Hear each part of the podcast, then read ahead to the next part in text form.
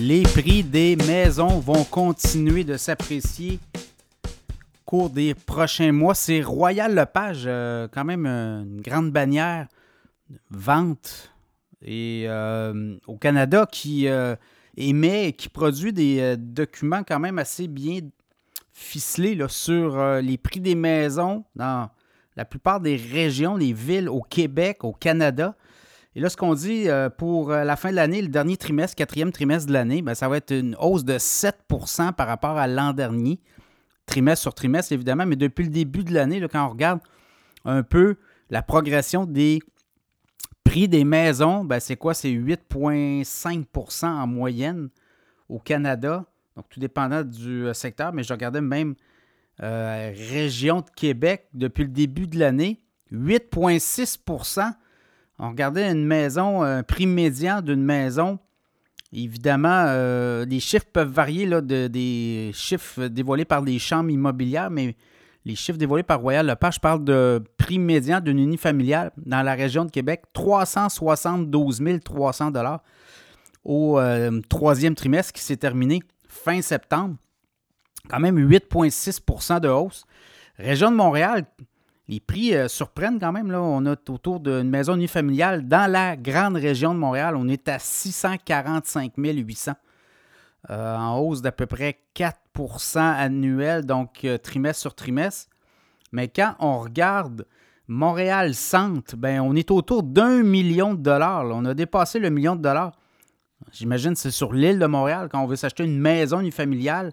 Mais là, les prix explosent, évidemment. La rareté, 8,5% de hausse. Montréal-Est, on est à 8,3% Sur l'île de Montréal et les Montréal-Ouest, on est à 3,2% Donc, Montréal-Ouest, 757 900 le prix médian d'une résidence unifamiliale versus 661 000 pour une résidence dans l'est de l'île de Montréal et sur l'île, dans le centre, carrément dans le centre. On parle Outremont, les quartiers centraux de l'île de Montréal, ben, c'est plus d'un million de dollars.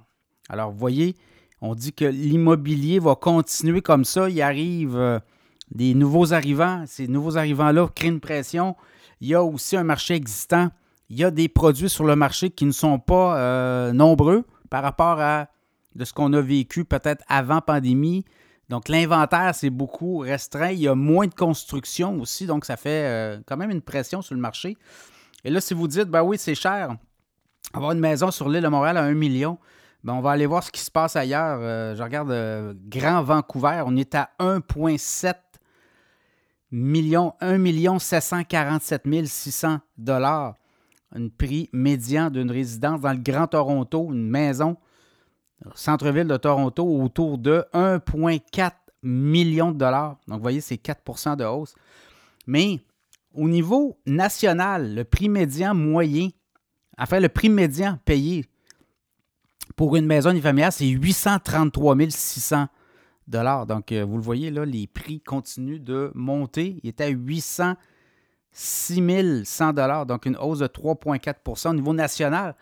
Et ça, ça tient compte des gros marchés, oui, effectivement, le Toronto et Vancouver, mais quand même, et quand on regarde même autour, la banlieue de Toronto, Markham, on est rendu à 1,7 million, tout près de 1,7 million euh, pour une résidence unifamiliale. Sinon, Mississauga, 1,4 million. Donc, vous voyez, là, ça, le marché de Toronto est très, très tendu dans ce contexte-là. Donc, pour les maisons unifamiliales, on nous dit. Et là, pour euh, les prochains trimestres, évidemment, il y a des acheteurs les taux d'intérêt pourraient encore monter un petit peu, après ça se stabiliser, mais il pourrait avoir des baisses de taux éventuellement, donc ça pourrait redonner encore de l'énergie, mettre du gaz dans, le, la tank, comme on dit. Donc à suivre, mais là on le voit clairement, les prix des maisons ne seront pas à la baisse au cours euh, des euh, prochains trimestres.